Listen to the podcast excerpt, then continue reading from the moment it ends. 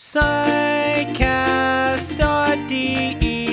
Psychosomatic medicine and psychiatry, psychotherapy, and so much more. Psychcast is bringing you what you're looking for. With Alex and Jan, two doctors as your hosts. Psychcast, yes, Psychcast, let's start the show. Ja, herzlich willkommen zum Psychcast Folge 74 mit Jan Dreher aus Köln. Hallo Jan. Und Alexander Kugelstadt aus Berlin. Hallo Alex. Ja, hi und hallo zu Hause. Schön, dass ihr dabei seid. Du bist gar nicht in Köln gerade, ne? Du bist in ich bin in Krefeld, wo ich meine Brötchen verdiene, genau. Aber ja, ja. auch schön. Jetzt, wo keine Löcher mehr in die Wände gebohrt werden, müsste das eigentlich auch klappen. Super, dann starten wir gleich. Wir wollen heute sprechen über die Psychomedizin der Zukunft und äh, wollen uns mal ein bisschen überlegen, wie wir uns das so vorstellen. Vorher noch kurz. Ähm, erstmal vielen Dank für eure Zusagen für den 30.11.19 Uhr zur Podcast-Aufzeichnung in Berlin.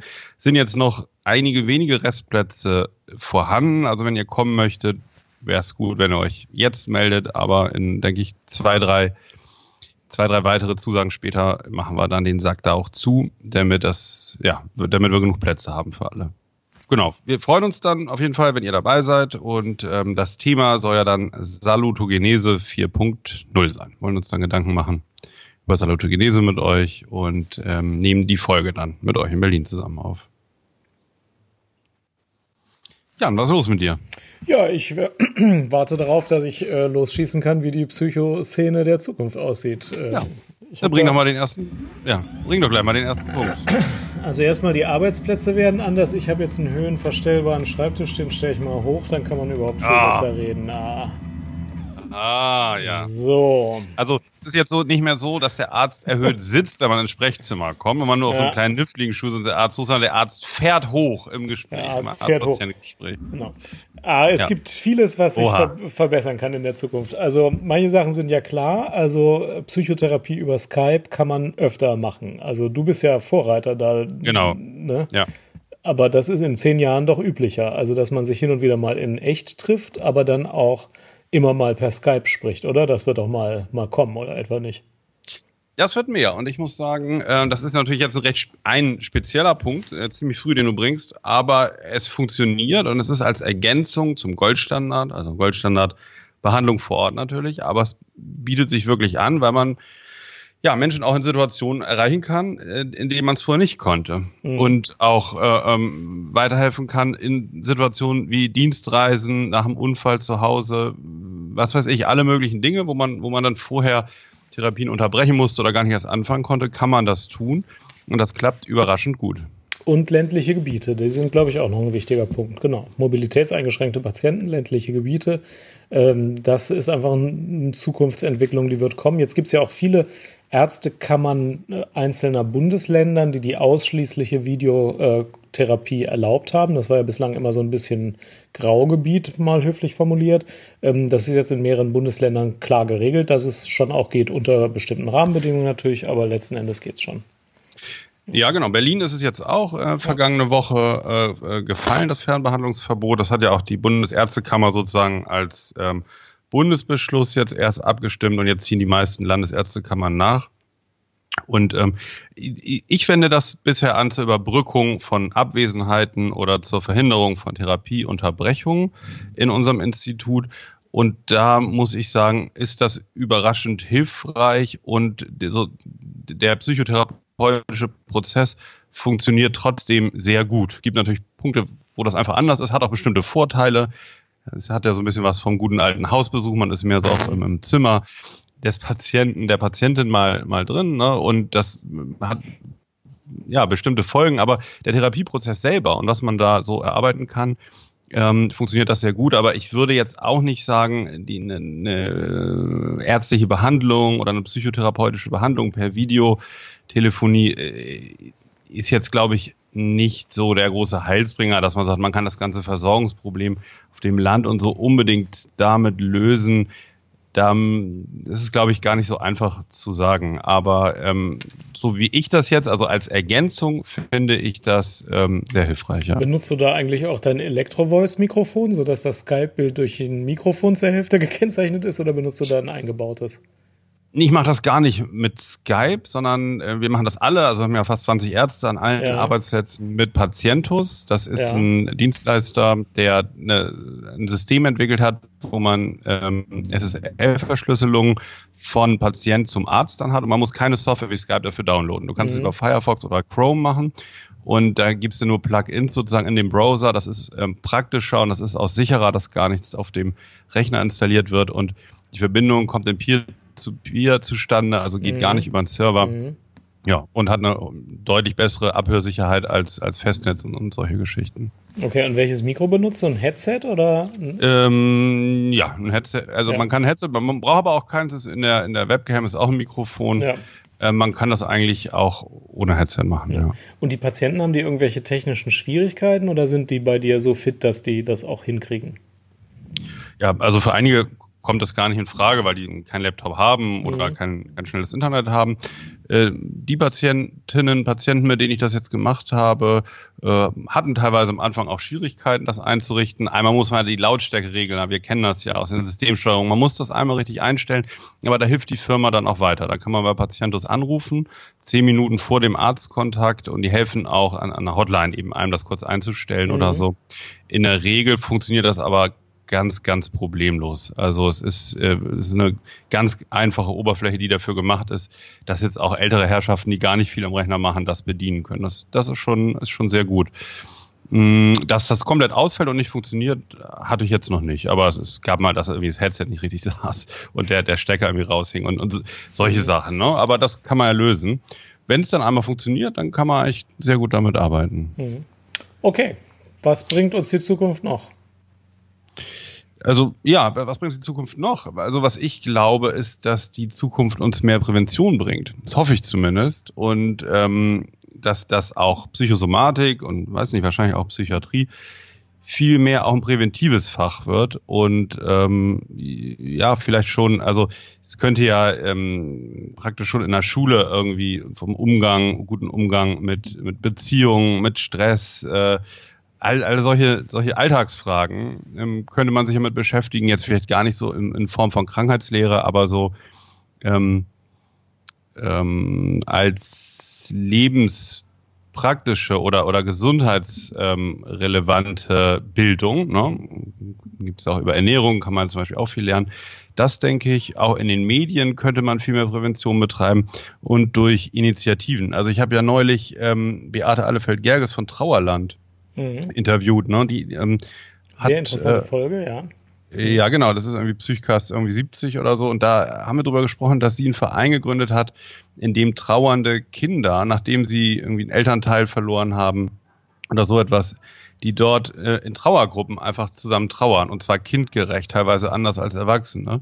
Und das ist auch als präventives Angebot zu sehen. Ne? Das soll verhindern, dass, ähm, dass erst durch die Schnelligkeit auch der Gesellschaft oder so wenig Raum für Kinder ist zu trauern und spätere Erkrankungen vorbeugen oder einfach den gesunden Prozess fördern. Und ich glaube, da kann man viel, viel mehr machen, auch an den Arbeitsplätzen, gesunde Prozesse zu unterstützen und gar nicht erst zu warten, bis es dann Burnout und, und diese ganzen Sachen auftauchen. Also ich glaube auch, dass das der große Trend der Psychiatrie und Psychotherapie der Zukunft ist, dass das mehr so eine Gesundheitswissenschaft wird, ähm, wo man äh, versucht zu vermitteln, wie gesundes Leben funktionieren kann. Nur wird das nicht äh, komplett kassenfinanziert gehen können. Prävention Nö, ist ja eigentlich keine äh, Kassenaufgabe.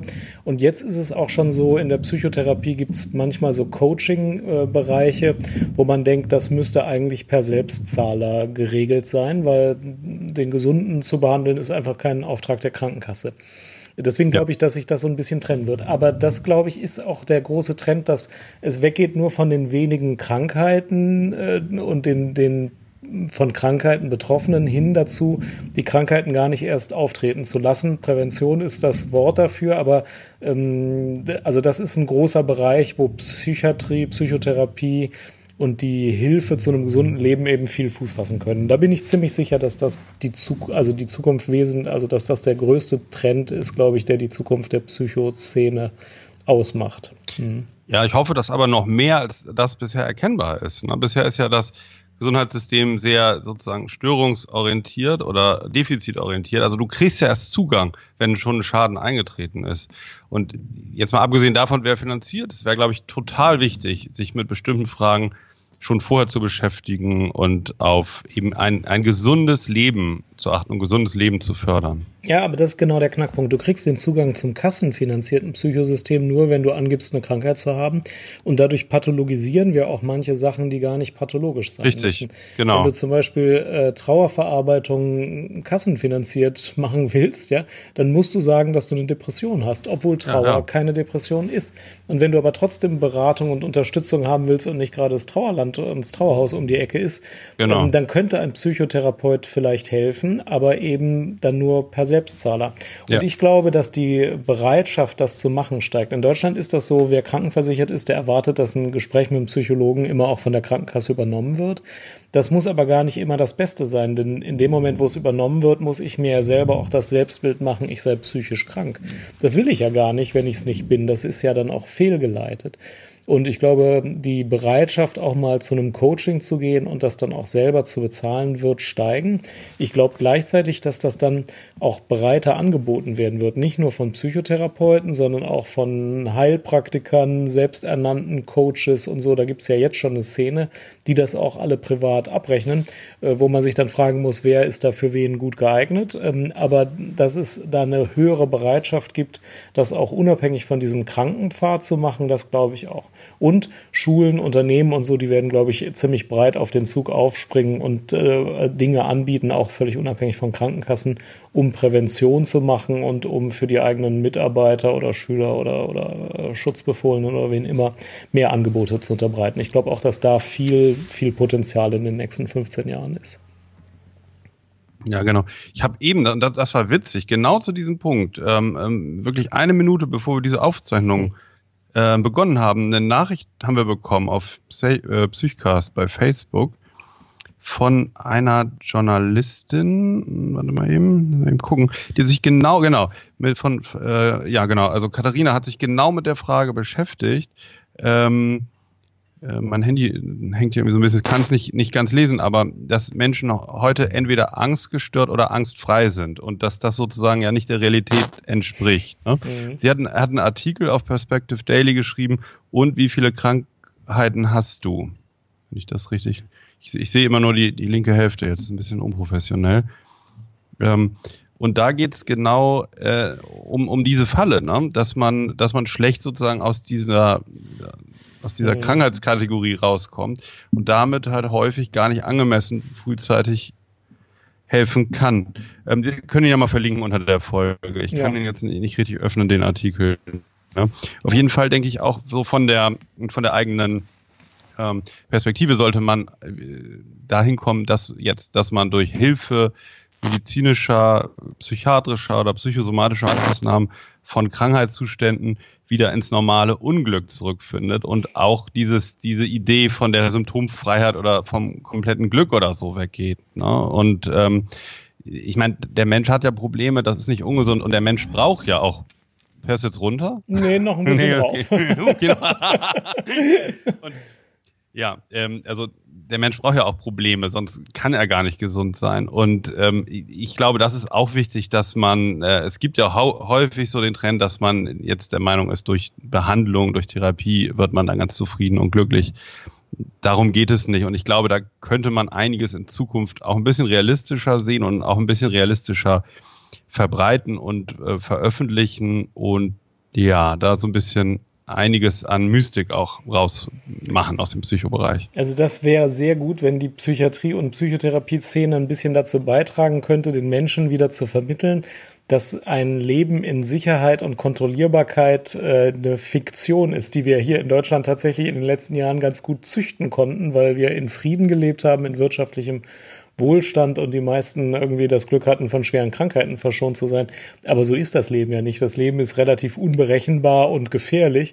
Und es kann immer was dazwischen kommen. Und ähm, so in der politischen Szene sieht man ja immer, wie, wie so ein Wunsch danach besteht, dass, äh, dass die Entwicklung der Welt irgendwie kontrollierbar, einfach und übersichtlich ist. So ist die Welt aber einfach nicht.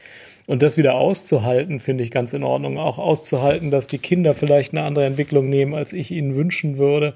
Auszuhalten, dass meine zwischenmenschlichen Beziehungen eine andere Entwicklung nehmen können und dass das alles nicht so steuerbar, kontrollierbar und regelbar ist. Das ist natürlich schwierig für mich persönlich auch, aber das ist halt so. Und ähm, man darf das, nicht das Bild erwecken, wenn ich das mit meinem Psychotherapeuten bespreche, dann habe genau. ich keine Probleme mehr. Ja, und das ist, das ist so ein bisschen der Punkt, was ich auch meinte mit, mit der Schulbildung oder so, dass man früh anfangen kann, solche, ja, Lebensweisheiten oder solche, so philosophische Fragen sich auch zu eigen zu machen, ähm, mhm. um sozusagen dem, wir haben ja im Moment so eine optimierte Gesellschaft und eine sehr ökonomische Gesellschaft und es wird ja oft suggeriert, gesund ist der, der irgendwie störungsfrei ist. So. Mhm. Aber es ist ja wirklich nicht real. Und da komme ich irgendwie zur Fundsache der Woche gerade. Ich habe mir nämlich durchgelesen, das Leben ist kurz von Seneca. Ähm, Seneca ist ähm, ja. Stoik, du kennst ihn mhm. ja, Stoiker. Und daher kommt auch diese stoische Ruhe. Ah, der hat ja eine stoische Ruhe, was man so sagt. Er ist Philosoph und ist eins nach Christus geboren, wenn ich das richtig gesehen habe, und 65 nach Christus gestorben. Und hat ja mit dazu geführt, das habe ich auch noch ähm, nachgelesen, hinterher, nachdem ich das Buch gelesen habe, dass die Verhaltenstherapie gegründet wurde. Ne? Oder die Ideen, die Philosophie von den Stoikern äh, ist ja viel dann von Albert Ellis in 60er Jahren auch so in behaviorale Konzepte überführt worden. Und Seneca, da geht es eigentlich darum, das Leben ist kurz. Er beschreibt in dem Buch, dass das Leben halt von allen kurz zu kurz wahrgenommen wird. Aber er sagt, und das sagen die Stoiker alle, alles ist vorbestimmt, die Welt ist, wie sie ist und Gesundheit und Zufriedenheit finden wir dann, wenn wir so akzeptieren, dass die Welt ist, wie sie ist. Völlig, mhm. ähm, völlig einfach eigentlich. Und er beschreibt, dass das Leben gar nicht zu kurz ist, wenn wir uns um die richtigen Sachen kümmern. Und das ist eigentlich sehr leicht zu lesen. Das ist auch ein kleines, schönes, dünnes Reklambuch. Und das ist zum Beispiel hochinteressant. Also werde ich mich ja, wird man länger noch drüber nachdenken. Es ist ganz einfach beschrieben und wirkt hochaktuell. Könnte hier wirklich jetzt veröffentlicht worden sein. Das Leben ist kurz von Seneca, ähm, in dem er wirklich gut plausibel beschreibt, ähm, wie wir eigentlich unsere Zeit vergeuden. Ja, das, das geht, glaube ich, ganz vielen so, ja. Ja, das stimmt. Die Tage sind lang, aber die Jahre sind kurz. Äh, das ist auch so, das muss man, muss man akzeptieren. Das ist keine neue Erkenntnis, aber das, das ist so. Kennst du meinen Lieblingsstoiker-Witz? Ähm, also ich bin großer Freund der Stoiker. Man darf das jetzt nicht so verstehen, als würde ich die kritisieren. Aber ähm, da sieht man so eine Bäckerei, die hat zu und davor so eine alte Dame, die guckt auf die Bäckerei und sagt, man weiß nie, wann sie backen. Sie sind Stoiker. ja.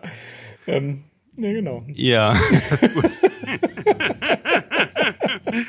Bist du Freund der Stoiker? Ich bin großer Stoiker, ja? immer schon äh, gewesen, äh, ja. Finde ich, finde ich, finde ich interessant. Also ich, ich ehrlich gesagt bin da noch Laie, aber ich finde das total interessant.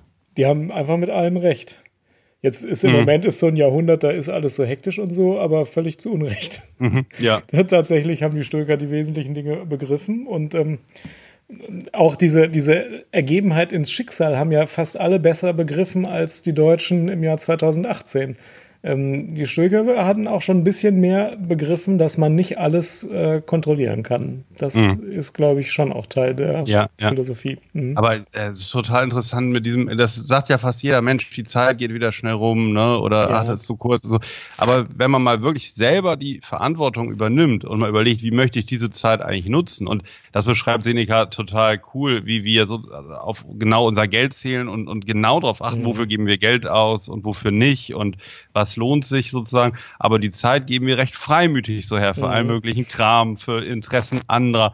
Und da sind wir überhaupt nicht so penibel und genau. Dabei ist das eigentlich das Kostbarste, was wir haben. Und ja, ich werde, also ich finde, also damit könnte sich eigentlich, das würde der Gesellschaft gut tun. Ich weiß ja nicht, ob das gewünscht ist, allgemein gesellschaftlich, aber solche Fragen genauso wichtig wie Matheunterricht, finde ich.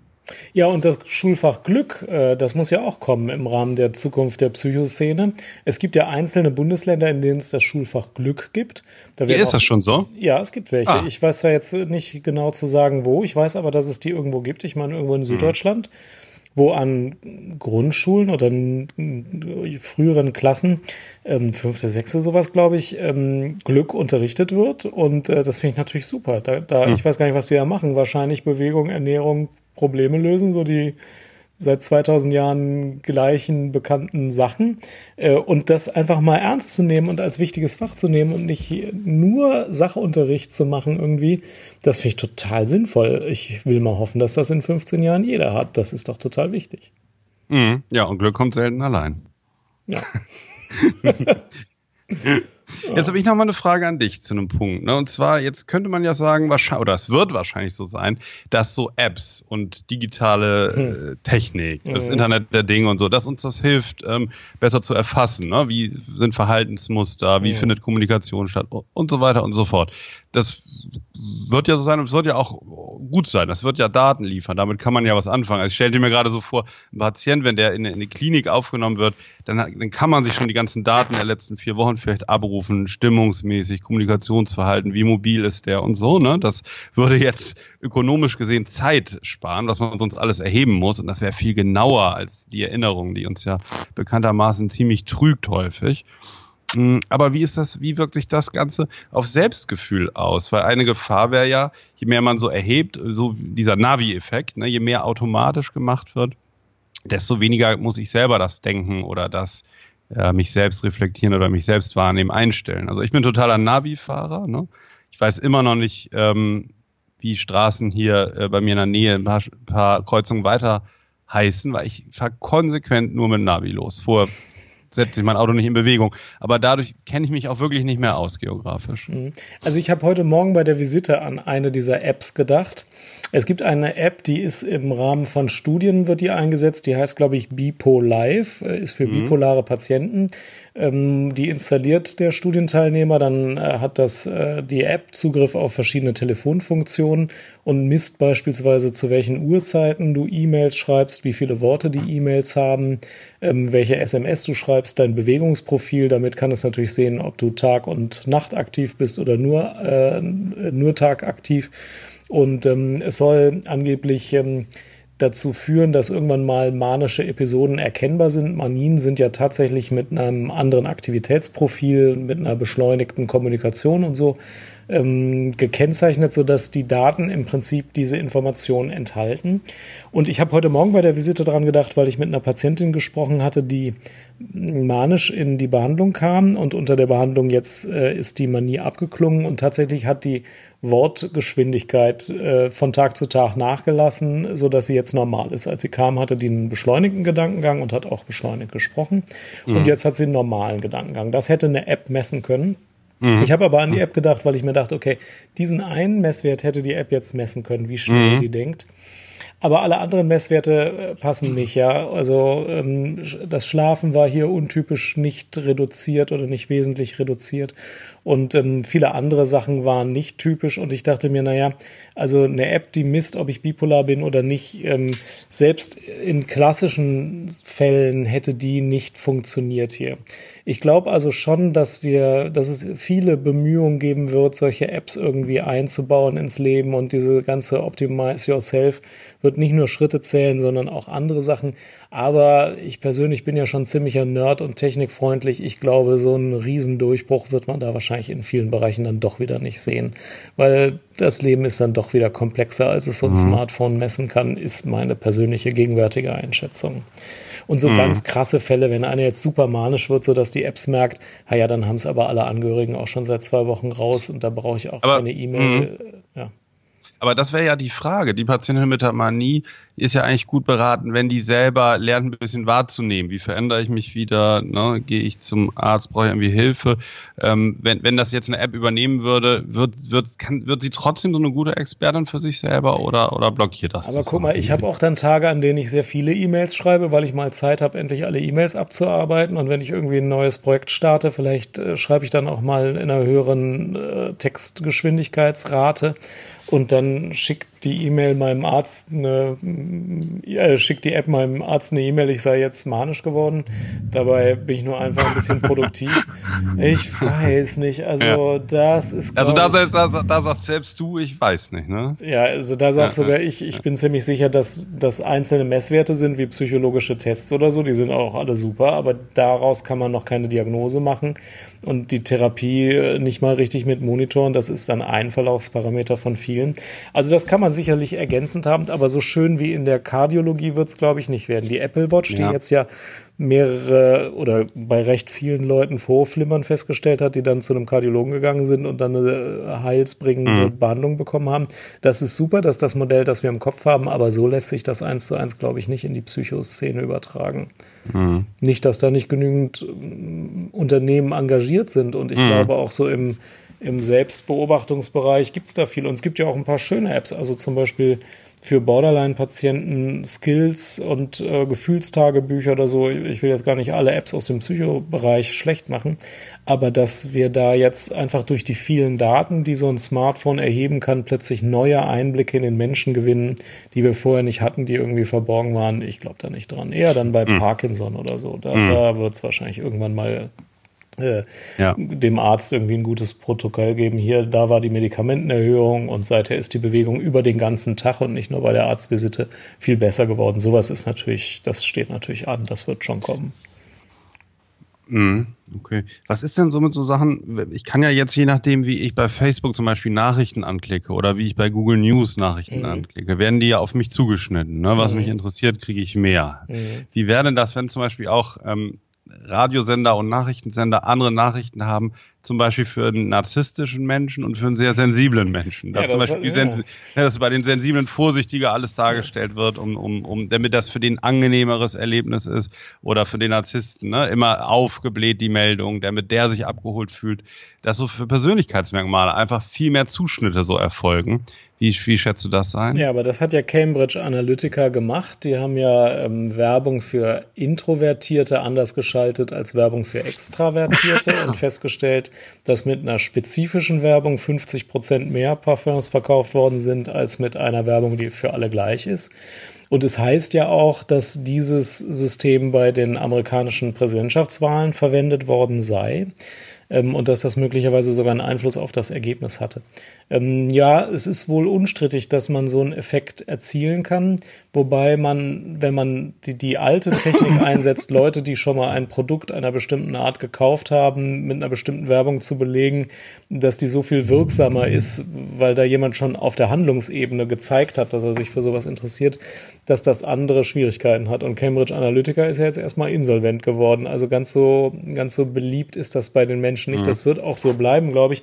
Leute wie ich schalten dann doch aus, dass Google tracken kann, was ich auf, äh, was ich gesucht habe. Und ähm, äh, irgendwann werden die Leute auch mal äh, diese, diese Facebook-Werbung nicht mehr akzeptieren, wenn ich einmal Winterreifen im Internet gesucht habe, dass ich dann äh, monatelang Winterreifen anbekommen, angeboten bekomme, selbst im Sommer das geht den Leuten irgendwann auf den Sack. Ich glaube, auch das wird sich in, im normalen Rahmen halten und auch wieder begrenzen, glaube ich. Äh, das ist, glaube ich, in der, in der Psychoszene wird wie in allen Bereichen die Frage sein, wie viel Algorithmensteuerung möchte man und, und wie viel äh, ja, Zufälligkeit und Natürlichkeit möchte man behalten. Mhm. Aber man, man könnte ja jetzt auch sagen, diese Versorgungsprobleme in der ambulanten Psychotherapie wäre ja vielleicht zu verbessern, indem sich alle ähm, Therapeutinnen und Therapeuten in ein Verzeichnis eintragen. Jeder, ähm, der eine Psychotherapie sucht, hat eine App, gibt dann an, was er hat, was er braucht, ob er Mann, Frau will oder so.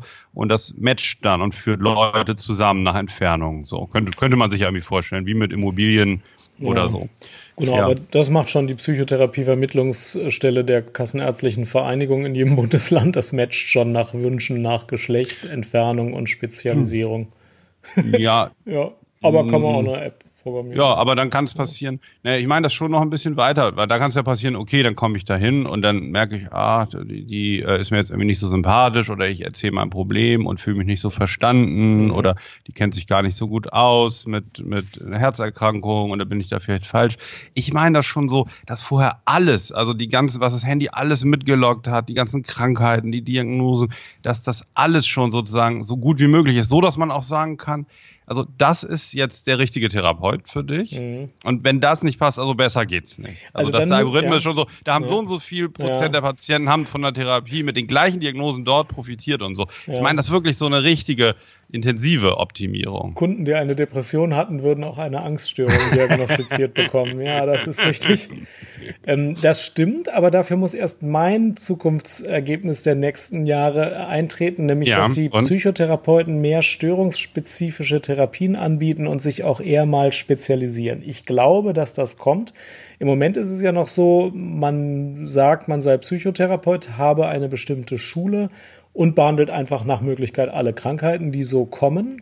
Ähm, und Einzelne sagen, gut, ich kann übrigens speziell gut Zwangserkrankungen oder speziell gut Borderline oder speziell gut Depressionen, weil jetzt Depressionen und Ängste das mit Abstand häufigste Krankheitsbild in der ambulanten Versorgung sind und praktisch jeder sagt, ich kann speziell gut Depressionen und Ängste, mache aber auch andere Sachen mit, äh, läuft das natürlich relativ äh, breit.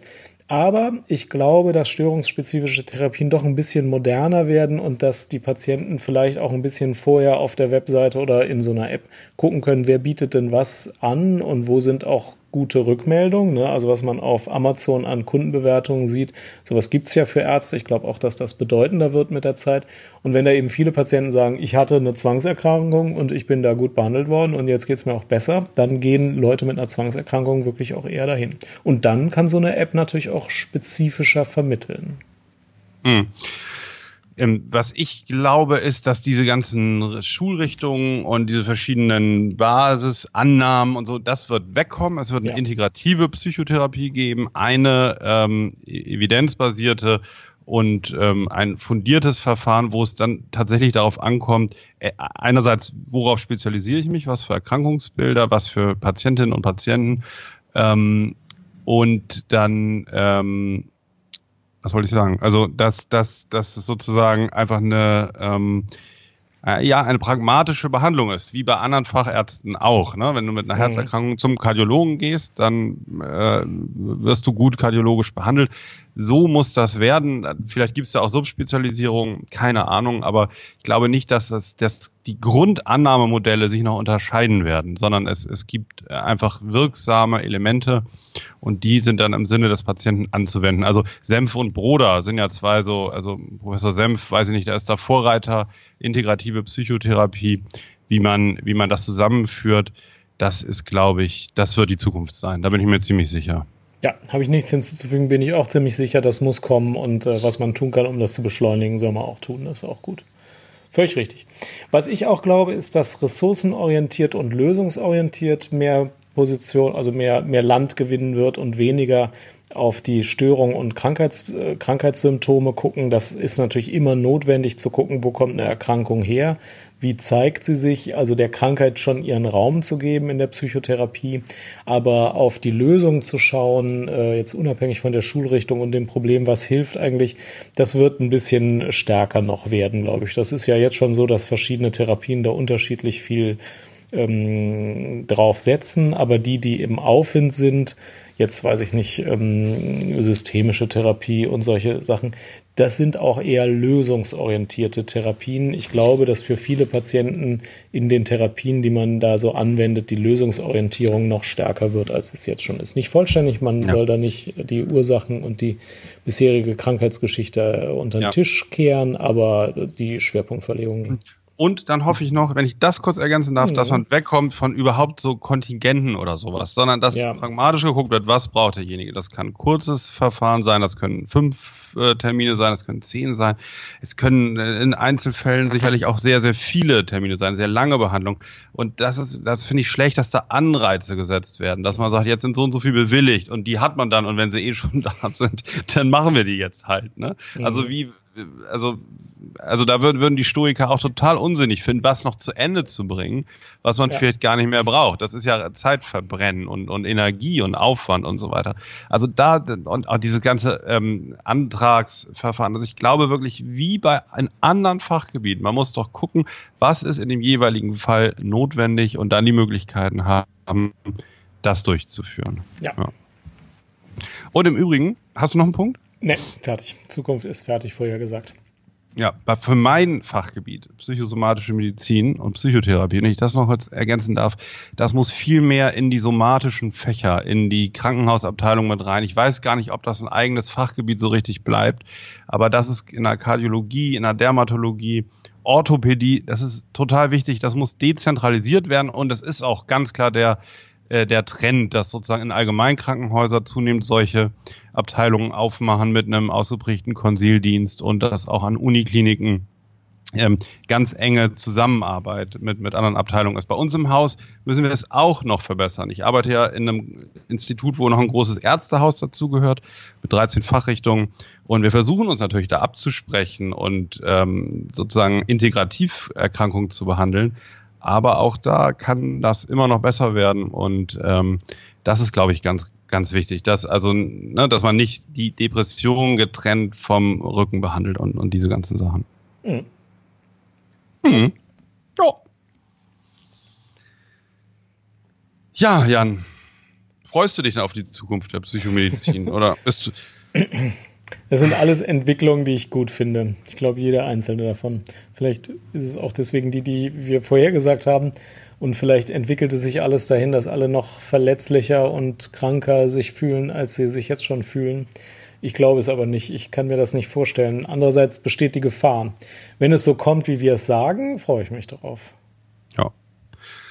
Punkt, den wir noch vergessen haben, der aber auch kommen wird, dass Stigmatisierung weiter abnehmen wird und vielleicht auch, es gibt zum Beispiel alleine bescheuerte Diagnosenamen, Anpassungsstörung oder medically unexplained symptoms, medizinisch unbegründete Symptome, wo, wo, wo du wirklich dann denken musst, wenn du erstmals mit diesem Gesundheitssystem in Kontakt kommst, ja, man ist jetzt völlig ähm, unmedizinisch gestört und unerklärlich und also alles so Sachen, ne, wo man ganz leicht auch mit Sprache eigentlich schon viel verbessern kann. Aber da habe ich auch gute Hoffnung, dass die Stigmatisierung da weniger werden wird. Gut. Was tust du heute, um das umzusetzen? Ich schreibe einen Blogartikel. Gut.